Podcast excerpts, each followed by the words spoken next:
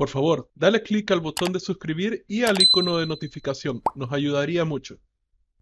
Hola a todos, este es Rodrigo de Emprende y hoy estoy bastante feliz porque al fin, después de mucho tiempo, logramos obtener un momento libre para la persona que vamos a entrevistar ahorita. Su nombre es Carlos Micheli, es originario de Argentina y él fue creo que la primera persona que obtuvo la residencia digital de Estonia en Argentina, lo cual le consiguió bastante fama en su momento. Ha trabajado en varios emprendimientos muy interesantes como Exosphere en Chile. Este, ha creado la Escuela de los Nuevos Aliados, que es una, fue una comunidad de, donde se enseñaba emprendimiento a varias personas de Latinoamérica, en la cual yo fui parte de. Y ahora está es el fundador de una nueva startup llamada Mesa, este, registrada en Estonia, y el fundador de la experiencia de Estonia, que busca agarrar varios emprendedores o gente interesada en emprendimiento digital o, trabajar este, todo en línea llevarlos a Estonia y prácticamente darles una guía de cómo son las cosas allá, cómo, cómo funciona la modalidad de, trabajar en Estonia, los beneficios que tiene de, ser, de tener una empresa registrada en Estonia y ser un ciudadano digital de Estonia y prácticamente vivir otro montón de experiencias increíblemente maravillosas en ese país tan hermoso. Entonces, sin más introducción, bienvenido Carlos. Muchas gracias, Rodrigo. Un placer, como siempre, charlar con vos. Buenísimos. Entonces, para la gente que no sabe de ti, ¿puedes darnos un poquito, una introducción corta sobre quién eres, este, cómo empezaste todo esto, qué te llamó emprendimiento? Sí, cada vez, cada vez que cuento esto se hace más largo, entonces tratar de, que no sea demasiado, no aburrir demasiado. Básicamente yo hace ya 10 años empecé por, por, por inclinación hacia internet y en esa época salía Twitter y los blogs y todo, empecé como a conocer gente por todo el mundo desde Buenos Aires, como trabajaba en una, empresa tradicional en Buenos Aires, y a partir de esas personas que fui conociendo, me fui como empapando, rodeando de nuevas ideas, nuevas maneras de ver, de, maneras de, emprender que yo no sabía existían, maneras de viajar que yo no sabía existían. Y, digamos, de vuelta, muchos emprendimientos en el medio, muchos viajes, me tocó vivir en varios lugares, viví en Australia, viví en China, viví en Chile, viví en Colombia, viví en Estonia ahora. Eh, así que han sido años de muchos viajes y muchos emprendimientos eh, y muchos aprendizajes, por supuesto. La verdad que creo que eso es lo más, lo más interesante de esta. Hoy mirando atrás, no sé si me interesa, me, si, recuerdo o pienso demasiado en algún emprendimiento en particular o en algún destino en particular, sino que agradezco los resultados del proceso, los resultados del camino y tal vez la persona que, uno puede ser a través de esas experiencias. Así que, mm, y bueno, el presente lo, dijiste vos, ¿no? El presente estoy con, esto de Story Experience, que, son estos viajes que organizamos. Tal vez la mayor diferencia desde el principio de Story Experience hasta ahora es que antes hacíamos viajes medio abiertos al público, cualquier persona podía anotarse en ciertas fechas predeterminadas, veniendo a Tallinn, la capital de Estonia, y lo llevábamos a una especie de tour de empresas, etcétera, ya, predeterminado. Ahora ya no hacemos así, yo lo, que hacemos ahora es todo a medida según los que nos contactan. Nos contactan gobiernos, nos contactan bancos, empresas y dicen, bueno, yo quiero, vamos llevar un equipo, queremos aprender de transformación digital, otros quieren aprender de ciberseguridad, cosas en las que Estonia es líder realmente mundial y, armamos a medida según la, disponibilidad de tiempo que tienen ellos, la cantidad de personas que vienen, etc. Y por otro lado está esta startup que se llama Mesa, que en realidad es una evolución constante. Si uno iba a la página, francamente ya no es eso. Ah, hemos pivoteado muchísimo en este modo, en este modo medio, no digo secreto, sino en esta etapa así de tan, tan, tan creativa tal vez, o tan, tan evolutiva que uno que es cuando empieza, uno empieza un emprendimiento. Eh, lo empezamos hace un año con mi socio, que también se llama Carlos, también argentino. Y, bueno, esto es algo que está evolucionando, pero siempre arraigado en la idea de en, la oportunidad que vemos nosotros que hay mucho valor desperdiciado o al menos que se, podría aprovechar mejor en las redes de las personas, especialmente en este mundo de redes digitales donde uno, tus redes no son solamente con quienes te ves a tomar un café en tu ciudad o con quienes trabajas en la oficina, sino tal gente que conociste y ya vive en otra ciudad, gente que, visitó y la conociste cuando estaban visitando tu ciudad y ahora vive en otro lado, gente que conociste en un viaje, y aparte la gente que uno conoce simplemente online, es muy común conocer gente solamente online, entonces ahí estamos hablando ya de redes, en muchos casos, de miles de personas, eh, y en esas miles de contactos hay oportunidades. Entonces, Mesa está intentando, desde diferentes nichos que estamos encarando, eh, encontrar una, buena oportunidad para, aprovechar eso a través de la tecnología. Buenísimo. Y uno de los temas más populares que siempre se habla Como argentino tomo mate, ¿no? claramente mate argentino, así que bueno. Perdón, te escucho.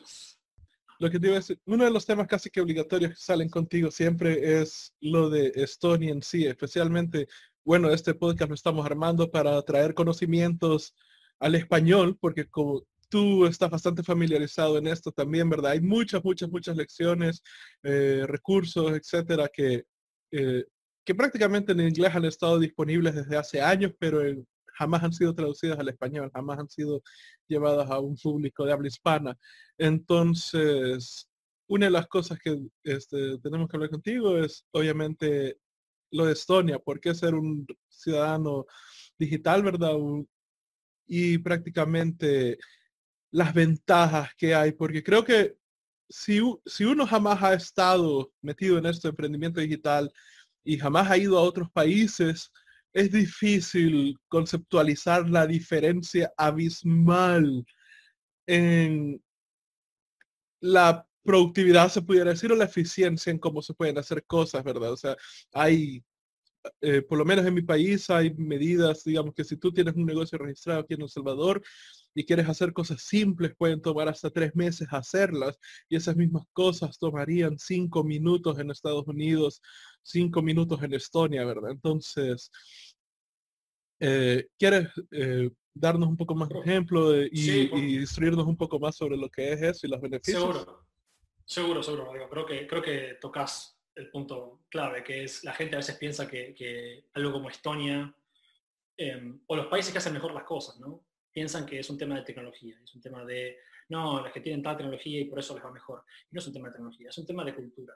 Em, es un tema de la adopción y la actitud que tienen hacia, las tecnologías y cómo esa actitud y esa cultura les permite explorar e implementar cosas que los hacen vivir mejor. Entonces, hay, una vez escuché un concepto que me parece muy interesante que es algo así como, como fatiga país o fatiga nación, que es la idea de cada vez que en ese día a día que uno tiene en la ciudad en la que vive, cuando uno tiene que hacer una fila en el banco, cuando tiene que, que aplicar para un trámite en internet, cuando uno tiene que sacar algún documento, cada vez que algo no funciona, cada vez que algo es lento, cada vez que algo es, es, em, burocrático, todos esos momentos de frustración se acumulan en la vida de un ciudadano en un país en, su, a lo largo del tiempo, al punto que, que lo cansan a uno, lo cansan, uno está, uno está cansado de vivir todo el día teniendo pequeñas frustraciones, ¿no? Por eso uno tal vez, uh, tengo que ir al banco, no quiero ir al banco, uh, tengo que ir a hacer a firmar esto, no quiero firmar esto. Entonces, hay un, hay, hay un impacto muy real en la, en la, calidad de vida de las personas cuando las cosas no andan bien. No es, solamente, no es solamente una molestia, no es solamente perder un poquito de tiempo, es en realidad algo que se acumula y se vuelve estresante. Estonia es por lejos, pero por, décadas de diferencia, el país más digital del mundo. No hay ningún país que se le acerque, francamente, que podemos decir, bueno, casi están como Estonia. Todavía no lo hay, no creo que lo vaya a ver en el, corto plazo, en el mediano plazo tampoco, porque hay lo que ahora vemos de Estonia como líder de, gobierno digital y de, servicios digitales para los ciudadanos, parece que es algo novedoso, pero en realidad tiene ya tres décadas de, decisiones y, evolución. Eh, todo post-Unión Soviética, después de que la Unión Soviética, ahí es Estonia empieza a tomar las decisiones que nos llevan hasta ahora hoy. Entonces, em, Estonia, si uno, digamos, uno quiere pensar, bueno, ¿qué, significa vivir en Estonia lo que es esto de, gobierno digital? Todos los trámites son online, todos, excepto matrimonio, divorcio y compra de, bienes raíces, em, que se los considera como trámites de muy alto riesgo, como para hacerlo solamente online. Todo el resto son, se pueden hacer en Internet. Em, y está, está comprobado que por, por año al ciudadano promedio estonio estos sistemas le ahorran alrededor de cinco días de trabajo, que otras naciones se pasan haciendo filas y llevando documentos y cosas así. Em, entonces, hay un, como un elemento muy claro en lo que es eh, la frustración y, hay, un, hay, un, impacto también muy claro económico. La gente puede trabajar más, puede trabajar mejor. Eh, es, es, realmente, creo yo que es el ejemplo a seguir, más como inspiración que como, que como algo para copiar. Es muy difícil copiar esto. hay muchos elementos que lo hacen un, ejemplo que me gusta contar, de, por ejemplo, cuando se habla de Silicon Valley, ¿no? que Silicon Valley claramente en el siglo XX, eh, por, la, por, el impacto de las, de las grandes empresas tecnológicas y, tal vez de los medios, ¿no? que nos han hecho enterarnos de oh, Steve Jobs y Bill Gates y Mark Zuckerberg hay películas, y como que todo ese mundo se volvió muy, muy glamoroso. Y uno ha visto en el mundo entero iniciativas que quieren emular a Silicon Valley. Tenés el Silicon Prairie en no sé qué, o tenés Chilecon Valley, o tenés todos estos términos de, que quieren copiar, ¿no? De alguna manera lo que tiene Silicon Valley. Y me acuerdo de un profesor que me contó una vez de un argentino que enseñaba en Estados Unidos, en San Francisco, que dice que si vos querés entender el origen de Silicon Valley, tenés que volver a la fiebre del oro a principios de 1800. O sea, hay, hay muchos factores que hacen que algo llegue a ser tan especial.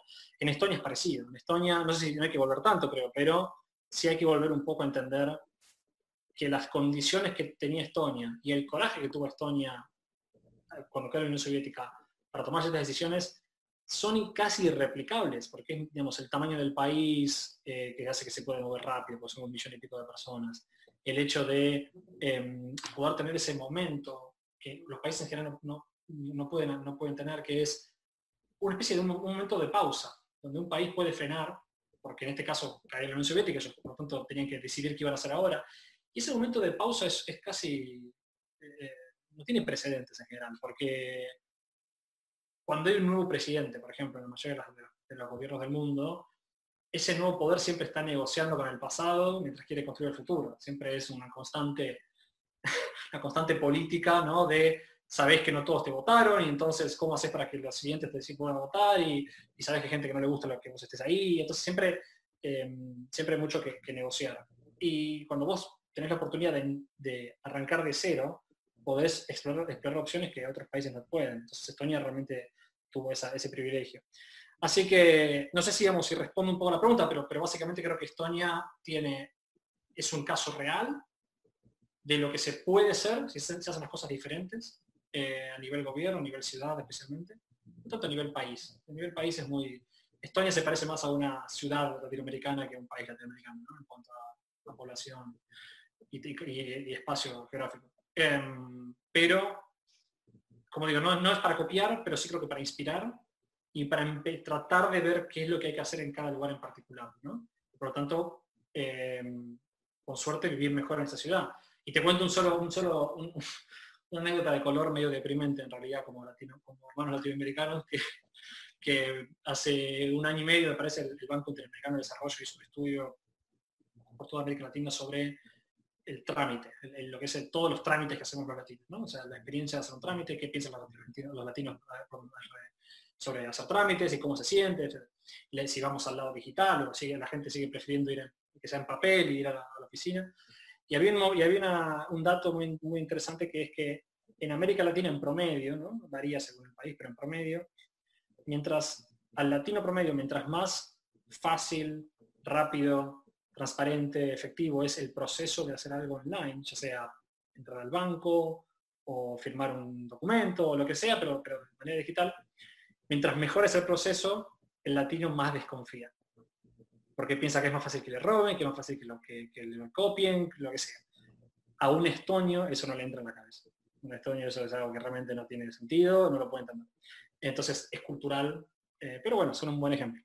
Sí, eso es muy cierto. Yo he descubierto altamente que la gente tiene, la gente especialmente en Latinoamérica tiene un pavor a, lo que son cosas en línea todavía. Tengo amigos más jóvenes que yo que no compran en Amazon porque tienen miedo que el hacker les va a robar la tarjeta de crédito o débito.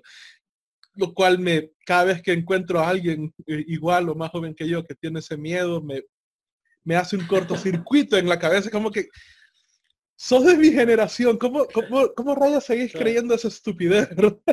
Pero, este, para dar una idea, eh, parte de lo que estamos hablando, por si no ha quedado claro, es que Estonia tiene este programa llamado el, Residente Digital, donde uno puede aplicar, se prácticamente paga 105 euros, si recuerdo bien, eh, llena un formulario, eh, uno tiene que ir a, la a una embajada de Estonia para, una vez el, este, le den su documento, porque le tomen las huellas digitales a uno, no, puede ir otra persona, o sea, tiene que ser uno mismo, ¿verdad?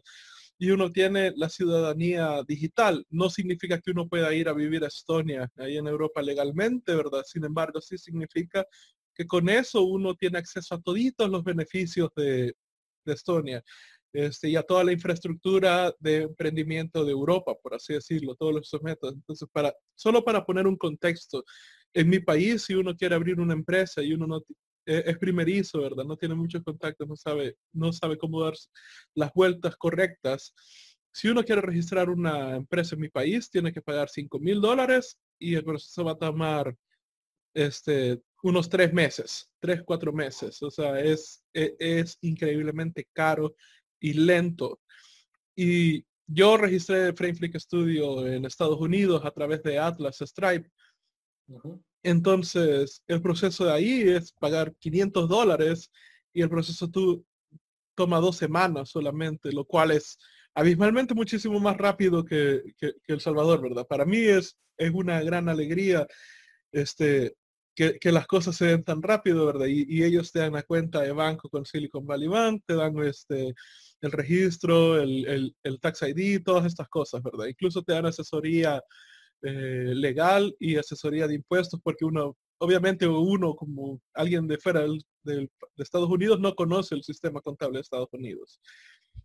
Pero aún así son dos semanas y son 500 dólares. Luego voy a Europa y me encuentro que para abrir un negocio en casi que todos los países, ahí uno solo tiene que pagar como 100 euros y el proceso toma de 5 a 7 días hábiles dependiendo del país. Entonces es mucho más rápido que Estados Unidos, mucho más barato que Estados Unidos. Literalmente cualquier persona puede abrir un negocio ahí. Y luego tenemos el caso de Estonia, que igual creo que son 100 euros para abrir este, la empresa, pero el proceso de abrir la empresa toma como unos 5 o 10 minutos y, ya tienes todo registrado. Sí, creo que el récord es de 8 o 7 minutos, eh, porque también uno tampoco hay por qué correr, ¿no? Uno puede tomarse unos minutos más y tranquilamente eh, tomar un té mientras está viendo la empresa, pero básicamente es inmediato, ¿no? Sí. Entonces, eso es una gran una diferencia abismal entre Estonia. Y no, solo, y no, solo, Estonia y otros países, sino que Estonia de Estados Unidos, o sea, donde por supuesto, significa Que, que aún Silicon Valley está más ralentizado que Estonia. Yo, vos sabés que tuvimos en, en mayo del año pasado, mayo del 2019, tuvimos visitándonos a unos 25 estudiantes de posgrado de la Universidad de USC. Por eso tengo esta gorra, de hecho me acabo de dar cuenta que USC me la, regalaron ellos. Es una gorra, eh, es una universidad de University of Southern California, es una universidad muy prestigiosa en Estados Unidos, está en el top 50, top 30, así. Y, y, ellos venían de, bueno, de California, ellos de ahí iban a trabajar, a trabajar a las empresas de, Silicon Valley, o sea, son, ellos piensan que están en, en, la vanguardia de todo. Y me acuerdo estar en una charla con un, un, advisor del gobierno digital de Estonia, que lo primero que les dijo a ellos fue, sepa que Estados Unidos está al menos 20 años atrás de Estonia. ¿no? Y para ellos fue como un baño de humildad escuchar que, que, no son los primeros en este tipo de cosas. Estados Unidos, porque el problema que tiene Estados Unidos, y, y es un problema exponencial, digamos, mientras más grande el país, más difícil es hacerlo a nivel país. Lo que, esto es una de las cosas, de hecho, que yo no estoy de acuerdo con, algunos divulgadores estonios, que creo que su profesión es divulgar y obviamente hablar bien de las cosas, cuando ellos dicen, no, el tamaño no importa. Por supuesto que el tamaño importa. El tamaño importa porque si uno va, para hacer las cosas con las filosofías y los principios que hace que Estonia funcione tan bien, em, todo tiene que estar conectado.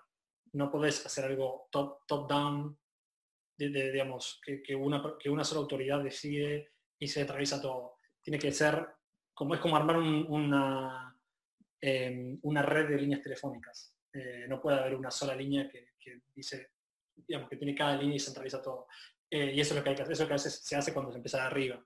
Tenés que empezar abajo, tenés que hacer que todas las líneas desde el principio se empiecen a conectar y, cada vez que sumas a una se conecta con todas las demás. Entonces, em, a una ciudad, a un país muy grande, eso le cuesta muchísimo. Cuesta muchísimo. Y por en grande no me refiero a 330 millones como Estados Unidos. Grande ya es Argentina con 40 millones es muy difícil. en cambio, por ejemplo, ¿cuáles son los países que están eh, más cerca de, seguir los pasos de Estonia? Son países como Islandia o Finlandia, que tienen poblaciones de 300.000 a 8 millones. Eh, que no es, también a Finlandia, todavía le está costando y va a faltar. Em, pero es cierto lo que decís, y quiero agregar otro comentario, esto que decís de, la ventaja de abrir una empresa. Estonia a mí, lo que a mí me, la parte que yo disfruto de tener una empresa en Estonia es lo fácil que es manejarla.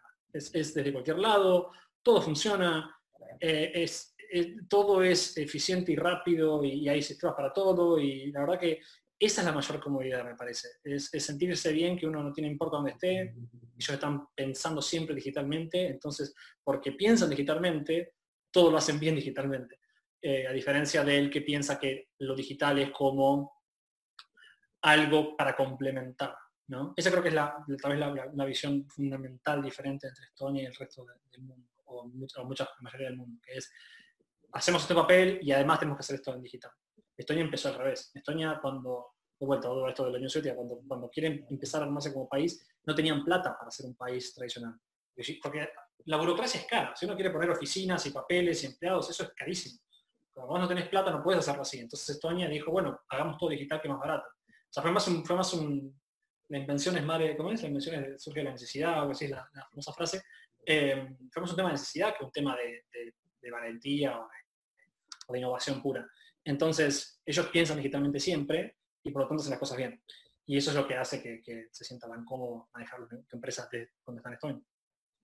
Y, y, algo, una libertad que siento yo que Europa en general tiene con respecto a Estados Unidos es la libertad de el manejo de dinero, las opciones que ellos tienen con, digamos, de este lado, bueno, los latinoamericanos solo tenemos acceso a Pioneer, eh, Revolut está apenas tratando de entrar a Estados Unidos y les está costando un huevo porque Estados Unidos es, con respecto a dinero, sí es bien burocrático porque lo que son las organizaciones de impuestos quieren asegurarse que te tienen bien controlado cada, cada pinche dólar, ¿verdad?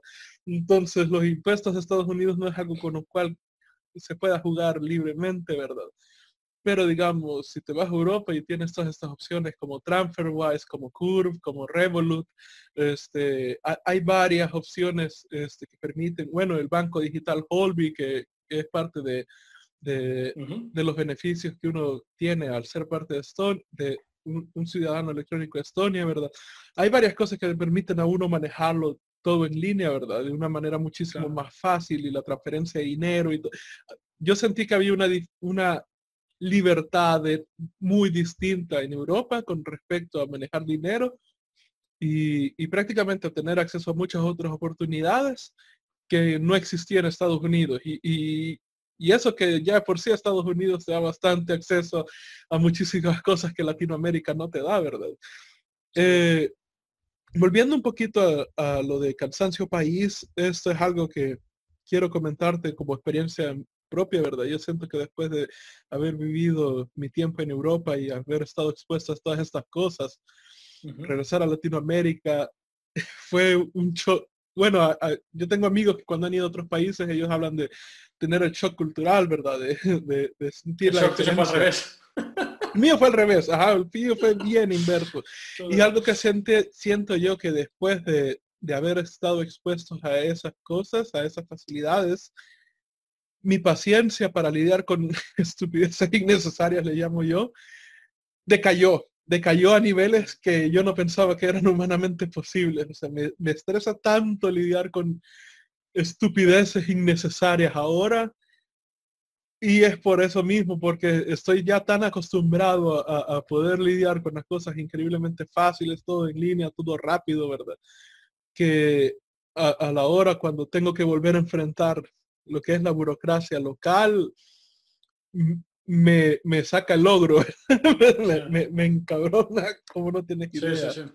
Y, y, aparte creo que, no sé si te pasa, a mí por supuesto que me pasa también cuando voy a Argentina, em, me pasa estos momentos de frustración y, y, a mí lo que me parece que lo que más me molesta no es tanto el momento en sí, sino uno es, muy, es una clara demostración de la falta de ganas que tienen de cambiar las cosas. Eso no, no, hay, no les interesa, entonces eso es lo que creo que molesta. sí, y no solo es por parte de la Ajá, no es solo por parte de las instituciones, es por parte de la gente también. O sea, eh, conozco muchos que cabal no lo notan, es inconsciente, pero a cierto punto defienden la burocracia. Porque por lo que tú mencionaste, ¿verdad? Que entre más fácil, más directo sea un proceso en línea, el, latino tiende a desconfiar porque está tan acostumbrado a que las cosas sean horrendas que yo lo que he notado es que lo que sienten es que, uy, si esto es demasiado, es demasiado bueno para ser cierto, ¿verdad? o, o sienten que en la burocracia hay un sentido de seguridad, por así decirlo, donde sienten que por lo menos se les está cuidando más si, si, si, no se puede mover uno tan rápido, lo cual es, e, es, es, totalmente falso, ¿verdad? O sea, bueno, creo que toda Latinoamérica tiene muchos casos donde a pesar de la burocracia, los políticos se han ganado, se han, se han robado millones de dólares. Ese es para mí también el otro problema que creo que creo que es un a mí lo que me molesta es un poco la ingenuidad con la que se acepta el discurso a veces de los gobiernos o, de las empresas, o quien sea, que supuestamente va a cambiar. Por ejemplo, hace, hace unas semanas me contaban que mm, la ASEA, que es una asociación de, la asociación de Emprendedores Argentina, eh, que tienen, representan muchos emprendedores en el país, estaban como armando algún tipo de grupo o comité o, papel o lo que sea para tratar de decir, vamos a, como tenemos problemas económicos como país, vamos a digitalizarnos y transformarnos, tenemos que hacer seguir los pasos de un país como Estonia. ¿no? Era como la, propuesta y la iniciativa que, entre ellos pensaban. Y me lo, me, me, comentaron, porque bueno, en Argentina en general, cuando se habla de Estonia, los que me conocen me preguntan. Y, y yo les dije, olvídense que nunca va a pasar. ¿eh? Porque, porque, y no es que yo esté siendo pesimista, estoy siendo pesimista con esta idea de, yo por ejemplo soy muy cercano y hablo todas las semanas con un argentino que es el único caso de, implementación de la tecnología de Estonia en un gobierno latinoamericano, que es en la provincia de Neuquén, en Argentina. Y este señor, con, el, apoyo del gobierno local, han logrado hacer grandes cosas, y, la vida, la, vida gubernamental en Neuquén es mucho mejor, desde el 2013, si no me equivoco, aunque este señor vino a Estonia en el 2007. Y eso, la manera que lo hizo es la manera que hay que hacerlo, que es de a poco, de abajo, sumando todos los actores. Este ego que hay, estas ganas de tener como llevarse, el, llevarse la cucarda, como dicen un señor, ¿no? llevarse el premio, la medalla, de decir nosotros vamos, somos los que nos vamos a contar y vamos a hacer que el país entero cambie. Primero no funciona por esto que te decía de que no es como estos procesos crecen. Estos procesos crecen de abajo, no de arriba. No crecen por decisiones, decisiones gubernamentales eh, top-down. Y además, es una ignorancia absoluta con la, la realidad del país. En Argentina, si vos de un día al otro dijeses, vamos a eliminar la burocracia, dejás sin trabajo un cuarto del país. o sea, no, es que es tan solamente, y también esta es la ingenuidad del, estonio, por eso el estonio le cuesta, al estonio irónicamente le cuesta mucho ayudar a otros países a convertirse, porque el estonio no lo puede entender un poco. ellos tuvieron una situación tan, tan peculiar, tan única, que para ellos, ellos piensan, pero ¿cómo? Digital, más barato, es mejor, ¿no? Sí, es mejor cuando llegas al resultado final, el proceso que tenés que atravesar para un país con, para un, país con, un Estado grande es durísimo. Económicamente, en, el nivel de empleo que afectás, o sea, es brutal. No sé, si, no sé si un país se puede levantar de un golpe así. Entonces, hay mucho, mucha resistencia que en parte tiene sentido. Si, yo, si mi trabajo depende de, la famosa frase, ¿no? No, esperes que en cambio si tu trabajo depende, tu salario depende de no cambiar. Digamos, si el trabajo de tanta gente o, los, que son proveedores de servicios al gobierno que perderían esos negocios con, esa, con esas tecnologías, ahí tenés resistencia. Entonces, me parece que hay que, estos, estas personas que, mm, esta ingenuidad, no sé si ayuda tanto, porque lo que hace es más que nada generar, despertar esta resistencia entre todos, porque les estás diciendo, vamos a cambiar todo un día al otro y mañana todo tiene que ser diferente, porque esto no puede ser. Eso es ego hablando. No entienden que, que lo que, lo que, todo, lo que hay que hacer es que sea una negociación gradual y constante con el status quo. No podés venir y querer tirarlo, al diablo, porque ahí lastimas a mucha gente. Eh, Estonia tuvo esa negociación de una manera o procesó eso durante mucho tiempo. Así que a mí me molesta un poco la ingenuidad, porque creo que lo que hace esa ingenuidad, por más que supuestamente viene arraigada en buenas intenciones, termina creo que generando el efecto contrario. Termina generando iniciativas que nunca tendrán que pegar, porque siempre estás, te golpeas con, con lo que estás queriendo afectar de alguna manera, ¿no? Para poder, para poder crecer.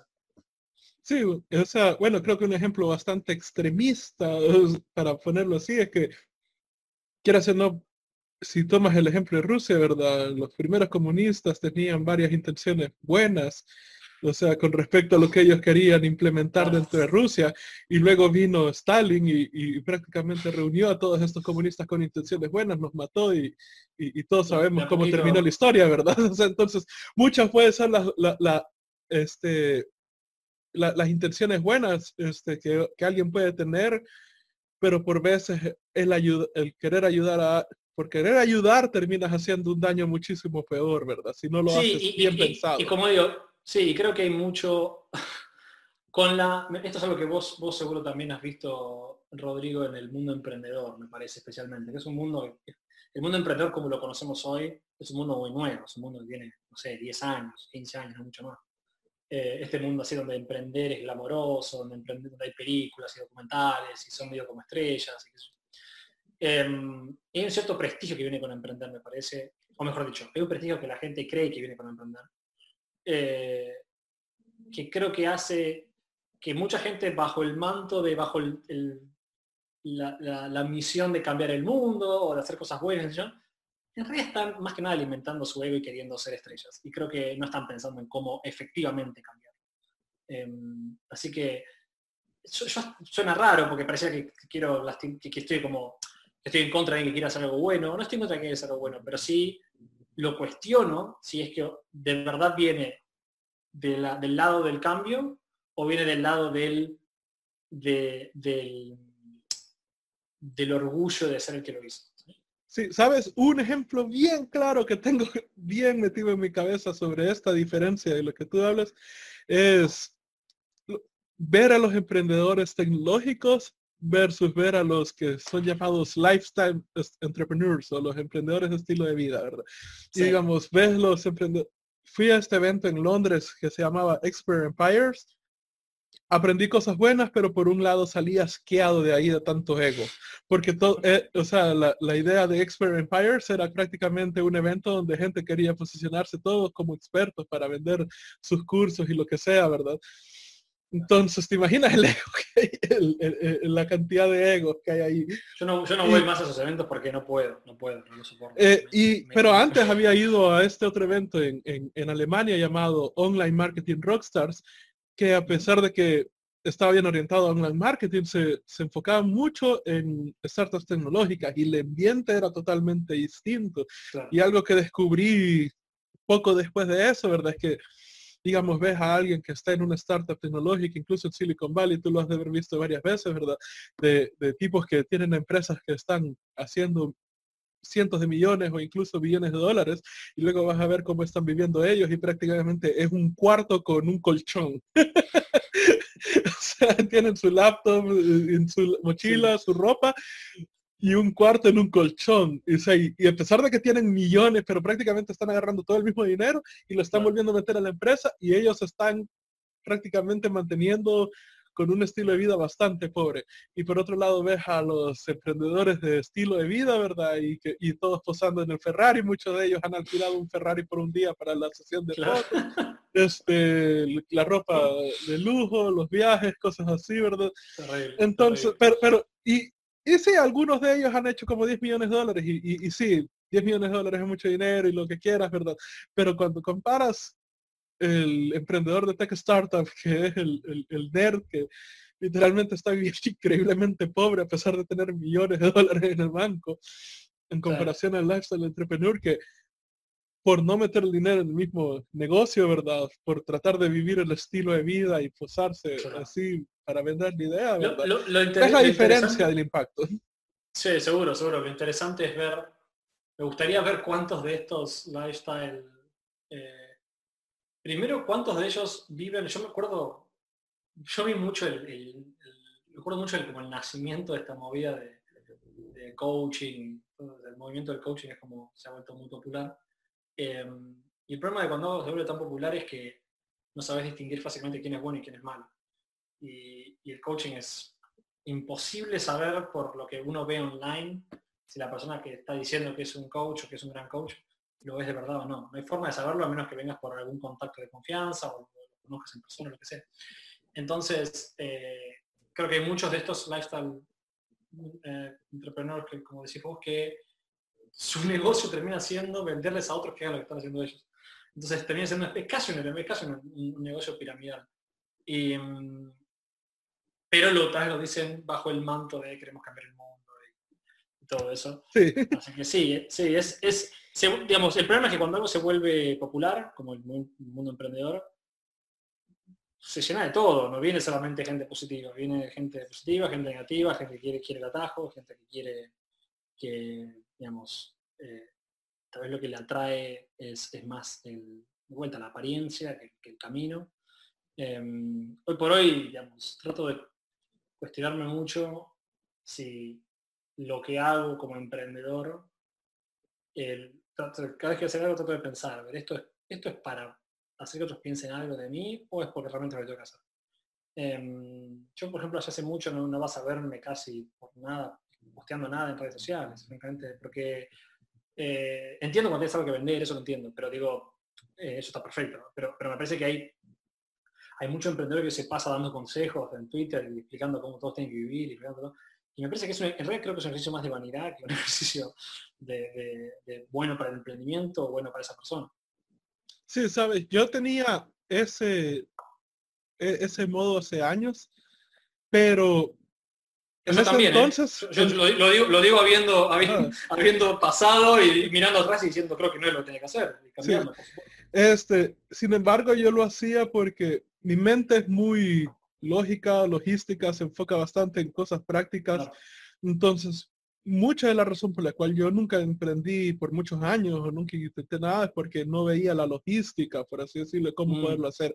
Una vez descubrí la semana laboral de cuatro horas de Tim Ferris y empecé a hacer mi investigación en línea y ver los casos de, empresas que habían hecho lo que, lo que él hablaba ahí. Entonces, para mí fue como que aquí está la logística, puedo hacerlo, ¿verdad? Y en mi cabeza yo pensaba que muchas de las personas no emprendían por la falta de logística, porque no conocían la logística. Entonces yo empezaba a dar todos mis conocimientos tratando de resolver esas preguntas. Eventualmente me di cuenta que al final la gente no emprende porque muchos no quieren emprender, otros o sea, simplemente tienen miedo, ¿verdad? Son, son más cuestiones emocionales. Yo nunca funcioné mucho por, por, ese modo, ¿verdad? Pero cuando paré fue porque había, bueno, y como latinoamericanos, ¿verdad? Uno puede ver varios em, eh, emprendedores de, eh, especialmente en países del primer mundo, que empiezan a, se emocionan y empiezan a decir hay que quemar los botes, renunciar al trabajo y empezar a poner tu empresa y cosas así. Y yo decía bastante que ese carajo está en, primer, en un primer mundo, o sea, el carajo es de Suecia, ¿verdad? O sea, si, si él no hace nada, si, si, le falla la idea, no, le va a pasar nada malo, ¿verdad? Claro, yo, yo, cuando escucho eso, lo primero que pienso es, me pregunto si, si esta persona tiene hijos. Es lo primero que pregunto. Porque, porque creo que conozco, yo no tengo hijos, pero conozco mucha gente, gente de mi edad, más joven también, que tiene hijos, y ellos, eh, los valores de esa persona cambiaron. Esa, para esa persona lo más importante no es hacer lo que yo quiero. Lo más importante es eh, proveer y cuidar. Y, entonces, de, vuelta, creo que quiero, creo que todo un, como todo debe ser, me parece, debe ser, asumo que esto debe pasar con todo, pero bueno, yo lo, viví más con el mundo del emprendimiento, que es, sí, uno puede hablar del mensaje emprendedor, el mensaje emprendedor está arraigado en buenas ideas, pero esas buenas ideas suelen ser principios, suelen ser filosofía, digamos, ¿no? De por qué emprender o cómo emprender, etc. Y los principios, el problema con los principios es que, uno, es que son, son ambiguos, no son eh, eh, leyes. ¿No? Entonces yo puedo decir, digamos, no sé, y en general tienen un principio contrario que también es válido. ¿no? Uno puede decir, bueno, hay que, ah, uno tiene que vivir a su, a su manera y hacer lo que uno cree. Sí, pero si vivís 100% así, sos un, un, arrogante que nunca va a aprender nada, se lo va, se lo va a poner contra la pared porque nunca escuchaste a nadie más. Ahora, si escuchaste todo el tiempo a los demás, claramente nunca a vivir. Es, es, un baile que uno tiene que tener internamente de un montón de paradojas, ¿no? Entonces, em, cuando alguien es tan absolutista con su mensaje, tan simplista, probablemente no es una buena persona para escuchar, eh, porque creo que la sabiduría, la está en los matices, no. Es muy fácil decir, es, muy fácil decir, vivir, eh, digamos, hacer lo que te guste y no escuches a nadie. Ese, ese consejo lo puede decir mi hermano de 15 años. Eh, sea, no cuesta ningún nada de experiencia tener a entender que eso, sí, algo de cierto hay en eso. Eso te lo dicen las primas de Disney sos chico. O sea, hay que trascender esos mensajes, ¿no? Sí, buenísimo. Y, bueno, lo que me hizo parar en ese entonces de, de, seguir creando contenido con respecto a emprendimiento y todo, es que a pesar de mis advertencias, a pesar de que yo dije, hey, yo no renuncié a mi trabajo hasta un año y medio después de que mi negocio estaba dando lo suficiente como para reemplazar mi, mi salario. Y aún así, en ese punto, o sea, esperé hasta el momento donde llegué a ese tope donde no podía ganar más en mi negocio a menos que le dedicara más tiempo y no podía dedicarle más tiempo porque tenía mi trabajo y de pronto cosas en el, cambiaron eh, el trabajo cambiaron, eh, mi jefe nos llamó, nos dijo que iban a cambiar varias cosas, que prácticamente íbamos a tener todavía menos tiempo, hasta en ese momento tomé la decisión. Pero ya en ese momento ya mi, mis ganancias de mi empleo ya, ya eran iguales a las de mi salario. Entonces, prácticamente podía hacer el salto porque ya era literalmente era una, una idea aprobada, una idea que estaba funcionando, venía ya un año, más de un año funcionando y ya había llegado al punto absoluto donde no podía avanzar más en mi negocio si no dejaba el trabajo. Y de vuelta, el trabajo, y todavía el trabajo cambió, yo todavía estaba en dudas porque eh, mi trabajo era bastante sencillo, no me tomaba mucho tiempo y me daba mucho chance para aprender, tenía una velocidad de internet que no tenía en mi casa, había beneficios también. Entonces, pero hasta que no llegué a ese punto de quiebra no lo dejé. Y, y, yo hacía saber eso y le decía a la gente, no renuncien, no, no, no o sea, ustedes son latinoamericanos, ustedes son del Salvador, son de tercer mundo, o sea, no, si, si ustedes renuncian y su idea de negocio no da, o sea, las consecuencias de esto son realmente malas, ¿verdad?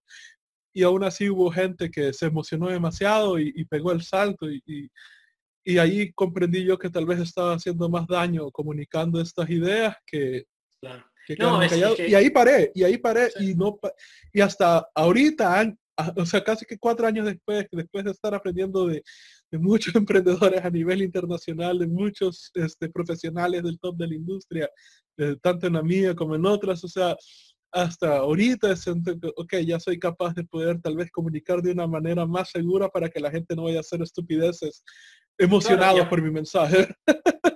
Porque, creo, creo, Rodrigo, que, y a mí me pasó lo mismo, yo creo que eso viene con estas, uno empieza, somos animales sociales, entonces vemos qué hacen otros y pensamos que tenemos que hacer lo mismo. Si uno entonces, y es, es un problema eso, porque uno está en realidad emulando el resultado en lugar de emular el proceso. Yo puedo decir, bueno, miro a, qué sé yo, Gary Vaynerchuk o Seth Godin, todos estos tipos que son como los, los, padrinos del, del, mundo de los tweets y blogs y todo eso. Y, los vemos escribiendo y diciendo qué hay que hacer y qué no hacer, y decimos, ah, yo tengo que hacer eso.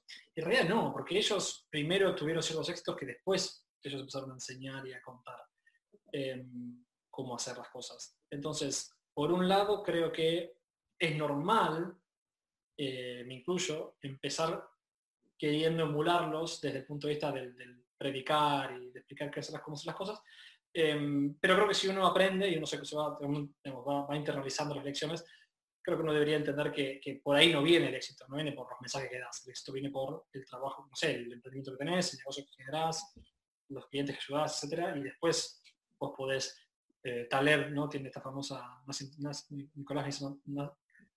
Nicolás Nassim Taleb, el autor de Antifrágil, dice que si quieres ser el filósofo rey, primero ser rey, después ser filósofo.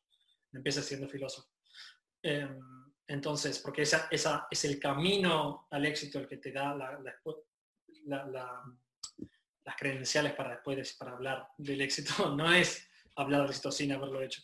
Em, entonces, me parece que eh, eso por un lado. Por el otro, también la razón por la que es, delicado este, este, tema de emprender es porque de vuelta, yo no estoy diciendo que no hay que, no hay que eh, eh, motivar a la gente a que emprenda o que no hay que enseñar cómo hacerlo, que no, eso claramente no estoy diciendo eso porque yo creo muchísimo en eso. Eh, estoy en esta charla con vos porque me encanta hablar de estas cosas y, con suerte tal vez inspirar a alguien. Pero, em, pero creo que uno tiene que tal vez tener, eh, uno, tiene que tener la capacidad tal vez de mirar adentro y decir, ¿por qué estoy haciendo lo que estoy haciendo? Y a lo que voy con esto es, me parece que evaluar las acciones, y esto no es solo con emprender, me parece que para cualquier cosa en la vida, pero eh, yo soy cada vez más filósofo cuando hablo de negocio, Rodrigo, te, Igual, pero igual. sí, sí es, que, creo que, y el otro día no sé quién escuchaba que decía esto, que es la gente cuando a medida que va avanzando cada vez se vuelve más filósofo porque te das cuenta que la vida no está en cuál es el plan de negocio, la vida está en otra cosa. Entonces, ¿cómo emprender si vivir mejor? ¿O por qué emprendo si quiero vivir bien? O sea, esas son las preguntas que necesitas No tanto cómo el negocio va a ser más rentable. Eso, no, eso sí, lo empecé, hay momentos para hacerlo, las, preguntas grandes son otras. Mm, y, creo que cuando uno, lo que, lo que me parece que hay que tener cuidado con el mundo del emprendedor, por el glamour que tiene, por el empuje mediático que tiene hoy, em, es porque a mí no me preocupa, si alguien me dice, yo quiero ser surfer, surfear, no, no tengo muchas razones para dudar de sus, de sus, de por qué quiere surfear. Le gusta surfear, seguramente lo disfruta mucho. No, no es que hay, el mundo nos está diciendo, tenés que surfear, tenés que surfear. No, lo eligió casi por su cuenta. En cambio, cuando hay un movimiento de, que mucha gente hace y que viene impulsado por alguna agenda, el problema es, mirar el, el, resultado, ¿no? O la acción y decir, bueno, em, emprender es bueno porque hay gente que emprende y le va bien, o gente que emprende y es feliz.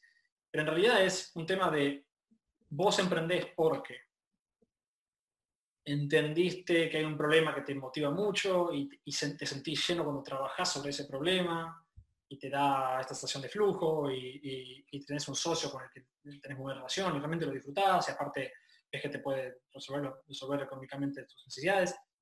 Buenísimas razones. Hacerlo entonces. Pero creo que hay todo un movimiento impulsado por, esta, por este mundo del, lenguaje inspiracional de emprender, qué sé yo, que en realidad es, quiero emprender porque quiero ser alguien, por ejemplo.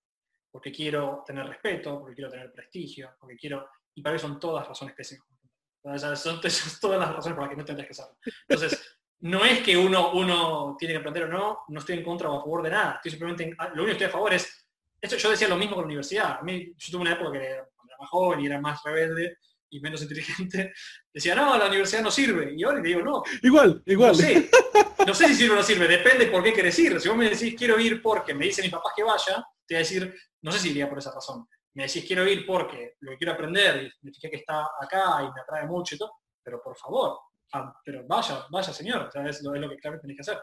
Así que ahí es donde creo que hay que, hay que tener cuidado con toda este, esta explosión emprendedora. Sí, yo, yo les digo a la gente ahora como que, mira, si eres alguien que no puede aprender por su cuenta, que no puede hacer las cosas por su cuenta y necesita a alguien encima que te esté presionando para hacer las cosas, entonces anda a la universidad. Pero obviamente las otras, que si querés ser abogado, médico, arquitecto, si no vas a la universidad estás cagado, ¿verdad? Eh, pero si es tecnología, creatividad o negocios, y llámese negocios de poner tú tu negocio, no ser un ejecutivo. En, si quieres ser un ejecutivo en una empresa grande, entonces sí ve a la universidad, pero si no, y, tienes la habilidad de aprender, porque eso es lo que le digo a la gente, o sea, salirse a la universidad es fácil, conozco un montón de gente que lo ha hecho. O sea, lo, jodido es cómo agarras el tiempo, o sea, si tú ibas seis horas a la universidad cada día, ¿cómo vas a agarrar esas seis horas por tu cuenta y ponerte a aprender por tu cuenta, ¿verdad? O sea, y si no puedes hacer eso, entonces sigue en la universidad. Y, aparte creo que, creo que tuviste razón con lo que dijiste de, de, porque la universidad te da esta cierta estructura yo creo que cuando salís de esa estructura, la persona promedio no sabe ni qué tiene que aprender. ¿qué, es importante? ¿Qué no es importante? un, ejemplo rapidito así, que hace años cuando yo todavía fui, yo me salí, soy dropout, ¿verdad? Pero en ese entonces yo, yo, yo pensaba realmente que para hacer para convertirte realmente bueno en algo tenías que echarte esos cinco años, cuatro años de universidad para salir decente en algo. Y ahora que emprendo, y yo siempre tuve la chispa de poder aprender por mi cuenta y nunca parado, o sea, literalmente dedico dos horas de, mi día a aprender, a leer, a ver cursos y todo, ¿verdad? Este, todos los días sin parar. este, ahora entiendo que si uno está en el camino correcto y, está aprendiendo las cosas correctas, en un año uno puede volverse realmente bueno en algo, muchísimo más todavía que una persona que ha ido cinco años a la universidad. Es que lo, interesante creo que también no se habla de lo suficiente de esto. A mí me parece que otro problema enorme del mensaje que... Hoy entiendo que se cuestiona la universidad, pero, pero me parece que habría que hacer más énfasis en Primero hay que hacer más, énfasis, como vos hiciste bien, en separemos, desarmemos un poco el debate. La universidad es muy amplia. Hay cosas que están bien en la universidad todavía, hay cosas que no es tan buena idea. Y hay cosas, y acá es donde creo que no se habla lo suficiente, que no solo no te enseñan, sino creo que te, dañan. Yo creo que te, preparan mal. O sea, para mí, el que vaya a estudia en la universidad, em, digamos, esto de una carrera de cómo emprender, yo creo que te confunde más de cómo emprender que lo que te ayuda después. Eh, y yo he tenido, yo conozco, em, he oído, no importa el nombre, pero una persona muy, famosa en Estados Unidos que, escuché decir eh, en una reunión de equipo que, yo estuve participando con él, si vienen de Harvard, ni los entrevistas, no los quiero ver.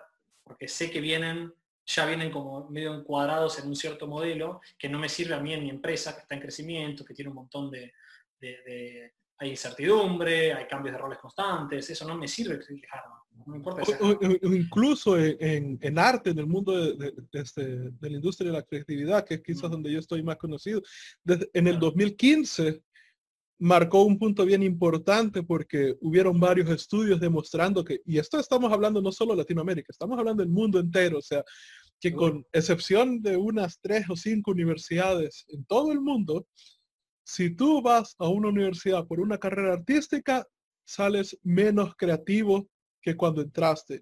El punto de quiebre fue el 2015 y desde el 2015 cada año se va haciendo más jodido, más jodido, más jodido, porque te enseñan, cabal, como tú dices, esta caja, ¿verdad? Es como que sean creativos, pero utilicen estos lineamientos y luego todos salen diseñando la misma carajada, todos hacen películas en base a los mismos lineamientos y luego tienes un Casey Neistat que aprendió prácticamente de la calle, o sea, el tipo ni siquiera terminó el colegio porque dejó embarazada a su novia y, él se volvió el top de la industria de, de video porque su formato era libre, su formato era único, y hasta Seth Godin habla de eso, ¿verdad? De que, de que ahora, o sea, lo que nos mueve es lo único, lo, que se conecta a nosotros, y que la universidad está jodiendo, eh, especialmente en las industrias creativas, está jodiendo más de lo que está ayudando.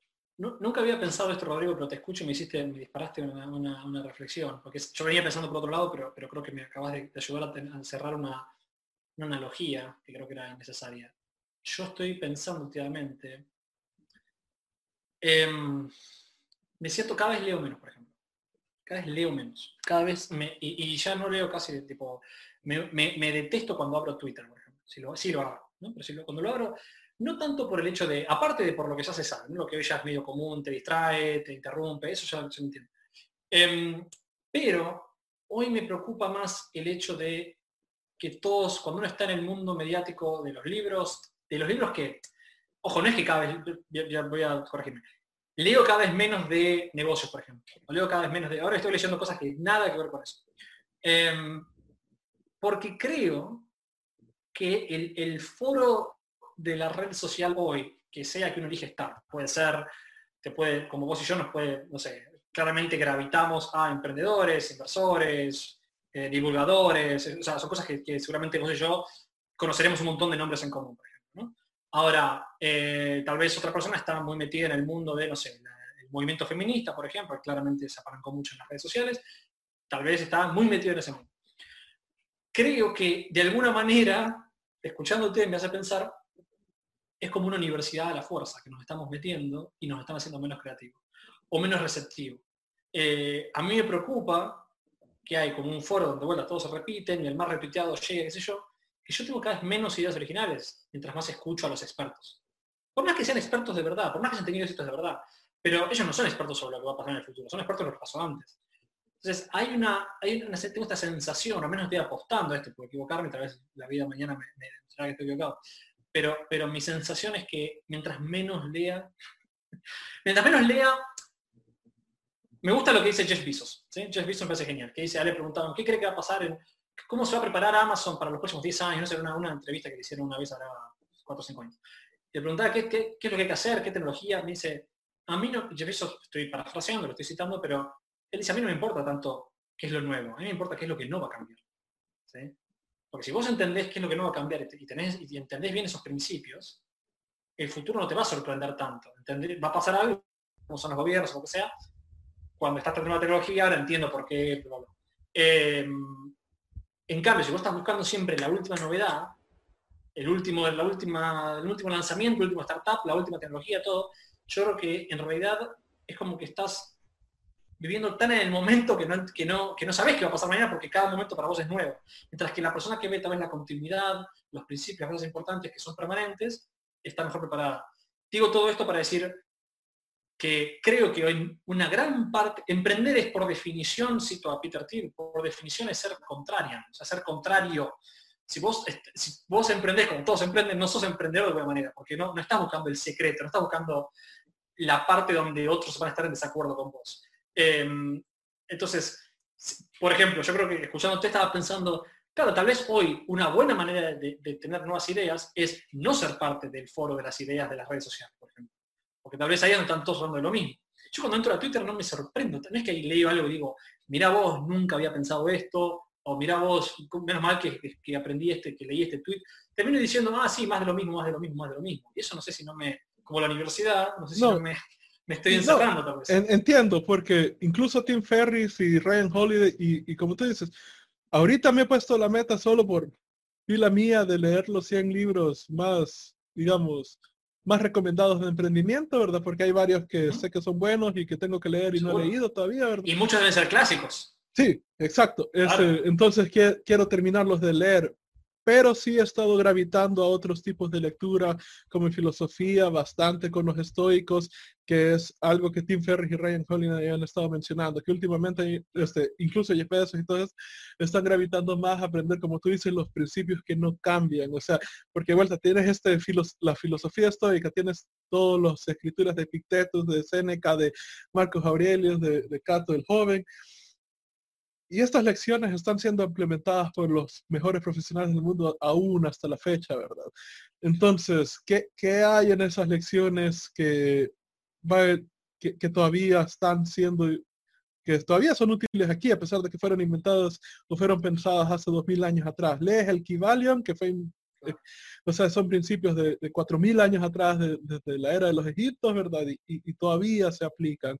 Este, bueno, incluso Jordan Peterson creo que eh, ha, hecho un trabajo excelente. Yo, yo, no creo en religión, pero creo que si hubiera tenido alguien como él explicándome la religión desde un inicio, eh, mi, trayectoria como creyente hubiera sido muy distinta y, le recomiendo a cualquier persona que, que vea los debates que él tuvo con Sam Harris eh, que fueron cuatro debates de cuatro horas cada una, topados, topados de gente. Nos estamos hablando de más de cinco mil personas en un estadio, escuchando un debate increíblemente elevado. Y, y la manera en cómo Jordan Peterson explica los conceptos de la Biblia, incluso son bien prácticas, son cosas que puedes ver el, eh, eh, la utilización de estos principios aún hoy en día, ¿verdad? Y, la manera en que el motel explica es como que si esta gente no tenía la, psicología, no tenía la ciencia que tenemos ahora. Ellos, tenían un mundo muy distinto como nosotros tenemos y mucho más brutal, ¿verdad? Y, la manera en cómo ellos explicaban eso era a través de historias, arquetipos y, las lecciones y cómo ellos impartían ese. Entonces, en ese sentido sí creo. Sí. No, y creo, creo también que lo que permite es... Em, estaba, digamos, escuchándote, pienso, ¿no? Escuchándote, pienso que hay dos campos de conocimiento que no, no que parecen ser una buena inversión durante toda la vida, que es entenderse uno mismo y entender a los demás, entender al ser humano, ¿no? entender la sociedad. Creo que si uno, si uno trabaja fuerte en esos dos, apoyándose en filosofía, apoyándose en psicología también, hoy por ejemplo, saben que estoy muy interesado, ver Rodrigo, hoy, hoy eh, leo y escucho bastante de entender de dónde vienen las adicciones, por ejemplo. La gente que es adicta a algo.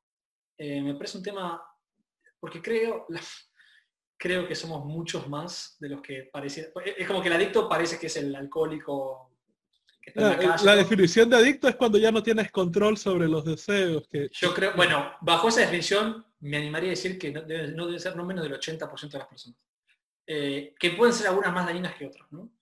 no sé si no me quedo corto, ¿eh? no sé si no me quedo corto con el número, pero, pero creo que es algo que estoy tratando de entender mucho. ¿Por qué? Porque creo que si uno entiende a las personas y uno se entiende a sí mismo, y ese es el segundo, tal vez es el más difícil, ¿no? Pero digo, si uno trabaja en esas dos,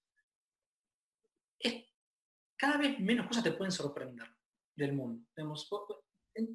una nueva tecnología, supongamos que hay una nueva tecnología, algo que realmente sale, porque Internet pareciera como, cuando sale Internet, por ejemplo, se habla como si nunca había pasado nada y de repente en el 95 alguien vino y dijo, acá tenés alguna herramienta que nadie más conocía. No, había una evolución que empezaba desde DARPA y desde los 70, 60, no sé. Eh, lo mismo con blockchain, o sea, que está ahora se habla mucho. También, yo no digo, una cosa es ser el que la pegó la especulación del Bitcoin, o eso, eso es otra cosa. Pero, pero lo que es la tecnología en sí y cómo va a cambiar a las personas, yo no, soy un experto en la tecnología, pero pero puedo, puedo imaginar que, cómo la gente lo usaría, o por qué la gente lo usaría, o por qué la gente no lo usaría, porque me paro en cuáles son las motivaciones de las personas, del ser humano, qué, qué, sesgos tiene, cosas así. Creo que esos son buenos trabajos para hacer y cosas que aprender, y no siempre sería, no todo eso es de los libros, obviamente. Em, mientras que tal vez lo más reciente que salió en el diario y lo más reciente que hicieron en Silicon Valley, eso, no sé si es tan, tan relevante. Sí. Para ir cerrando, hay un concepto que hablamos en la entrevista que hicimos en Level Up, este, que es ser el primero. Y eso sí es algo mm. que quería, que quería aprovechar esta entrevista para sacar esa lección a los latinos. Desde mi punto de vista, este, desde mi experiencia, por ejemplo, cuando Pioneer eventual, inicialmente solo la podías obtener si tenías eh, cuenta en Odes, que en ese tiempo, que ahora es Upwork, Fiverr, cosas así, sacabas freelancer.com, ah, sacabas tu poco de dinero y luego podías pedir a través de ellos. Cuando yo empecé emprendimiento, no había manera, era, imposible sacar el dinero en línea y, usarlo. Pero yo aún así me tiré, fue como que, bueno, voy a emprender, voy a hacer mi negocio, voy a sacar unas ventas en PayPal y, ahí veo cómo rayos hago después para sacar este dinero de PayPal, ¿verdad? Y a los tres meses de que empecé, Pioneer se liberó y todo quien podía aplicar a eso este, podía obtenerlo. Y nomás vi eso, apliqué. y me dieron la tarjeta. Este, logré vincular mi cuenta de banco de Pioneer a PayPal y empecé a comunicar eso a varias gente. Y mire, está, para, o he visto que varias personas quieren sacar su dinero de PayPal, no pueden, lo empecé a comunicar. Nadie quería sacar para porque todos estaban, uy, no, te van a robar el dinero. La misma desconfianza que hablábamos al inicio, ¿verdad?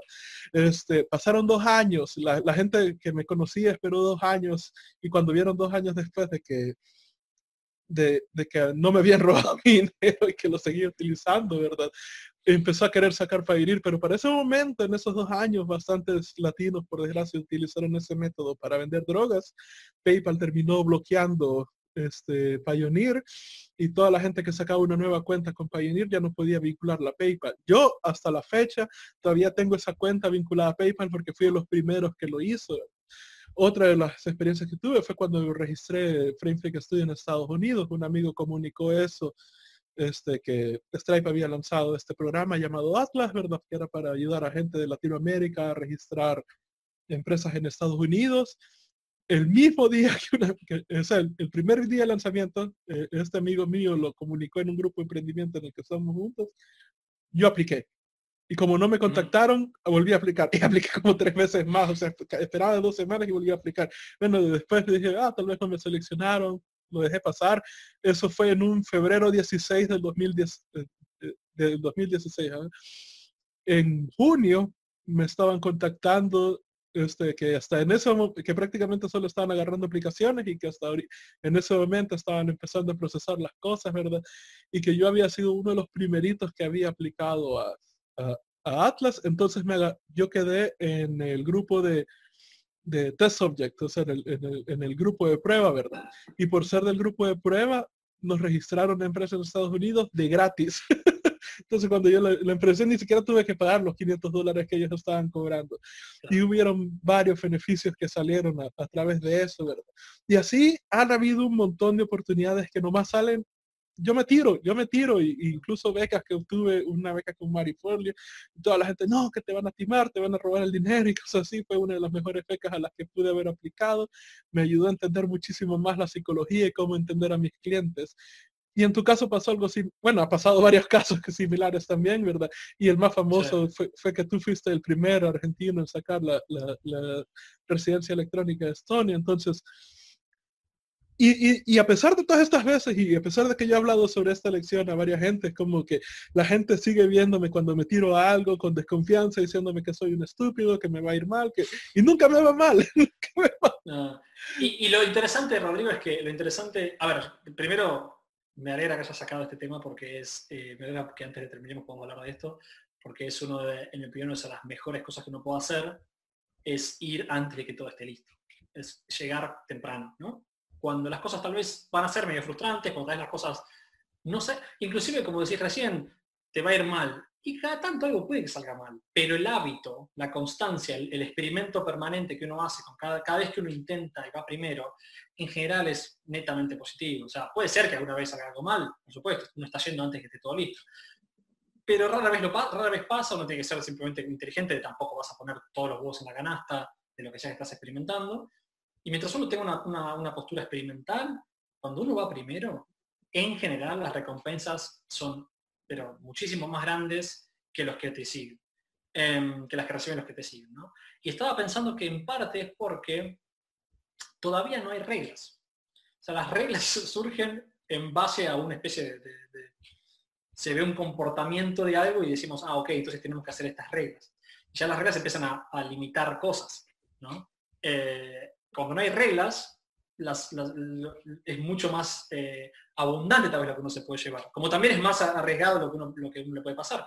Pero bueno, o sea, una cosa, yo no digo ser el primero, no sé quién será el primero que escaló el Everest, pero digo, a veces claramente no había, había menos reglas, porque fue, lo hizo antes que otros, eh, los que vinieron después de él, se apalancaron en su experiencia, por supuesto, pero él también tiene más gloria.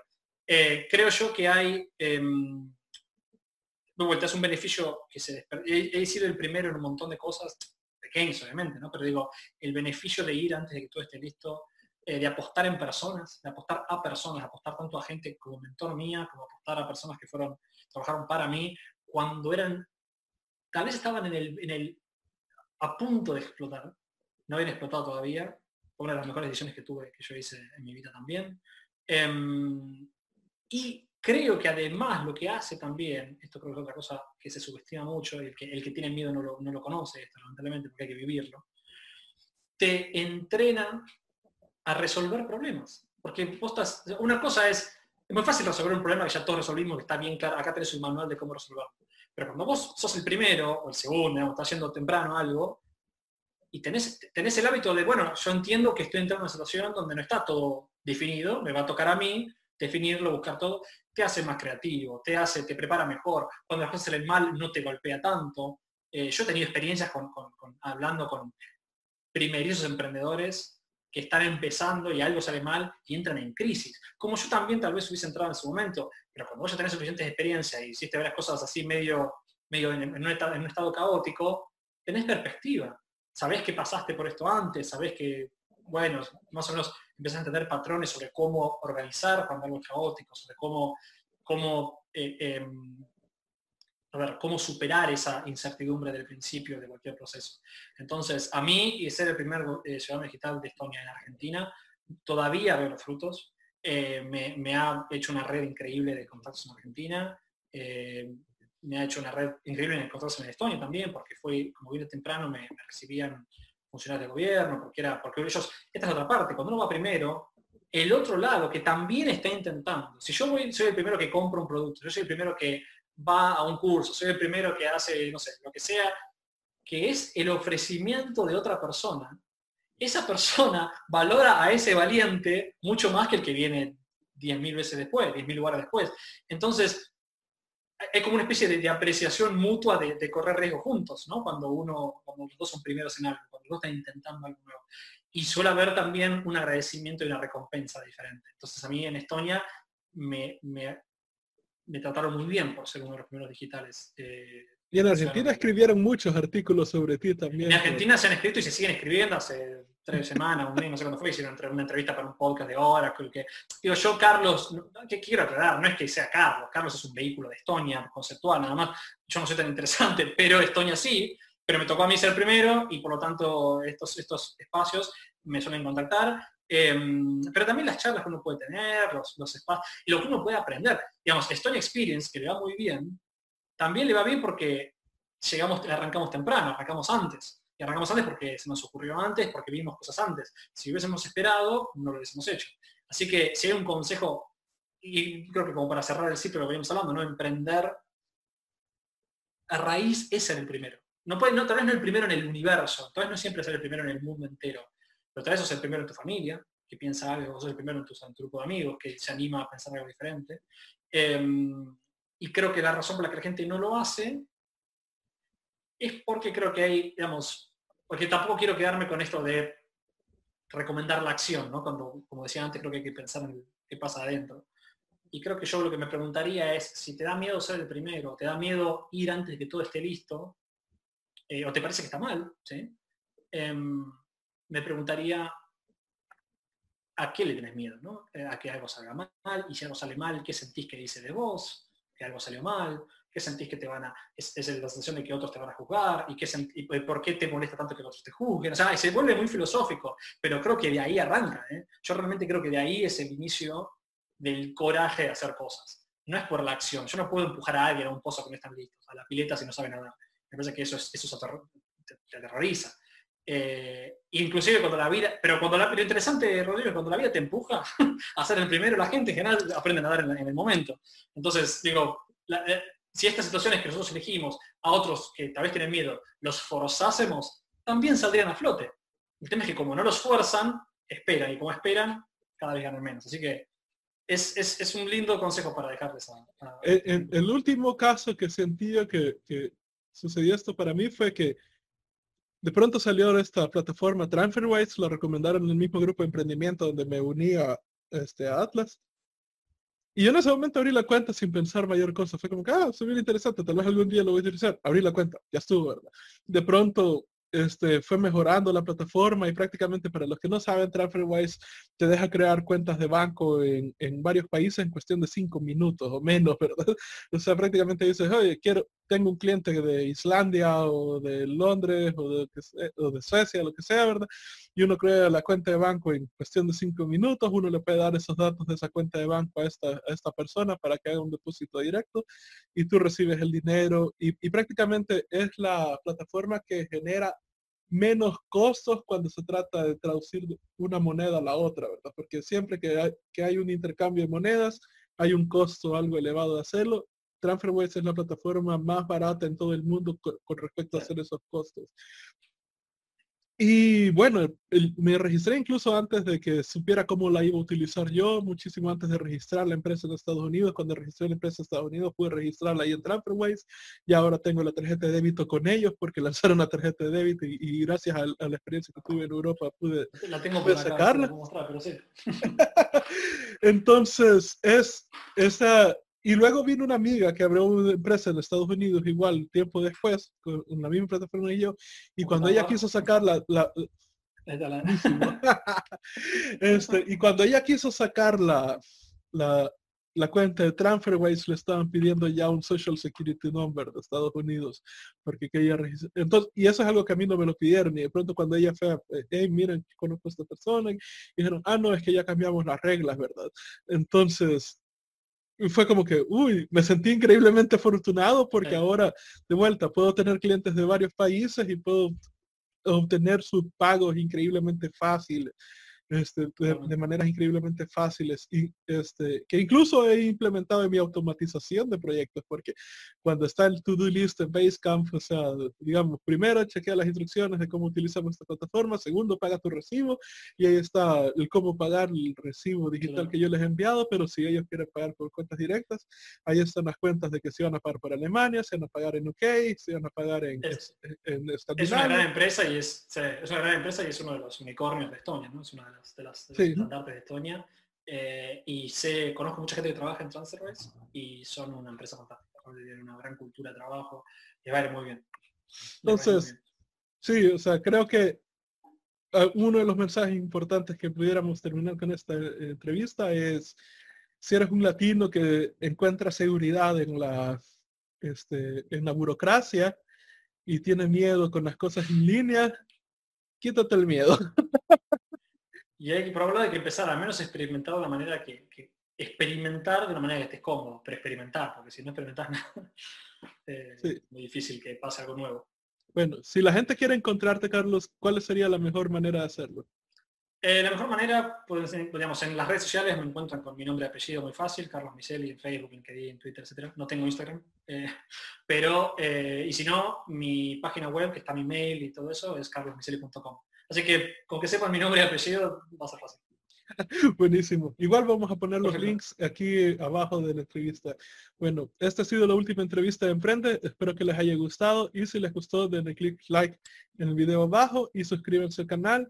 o si nos están escuchando desde el podcast, suscríbanse al podcast, síganos para que sean avisados con los nuevos episodios. Hasta la próxima. Muchas gracias, Rodrigo.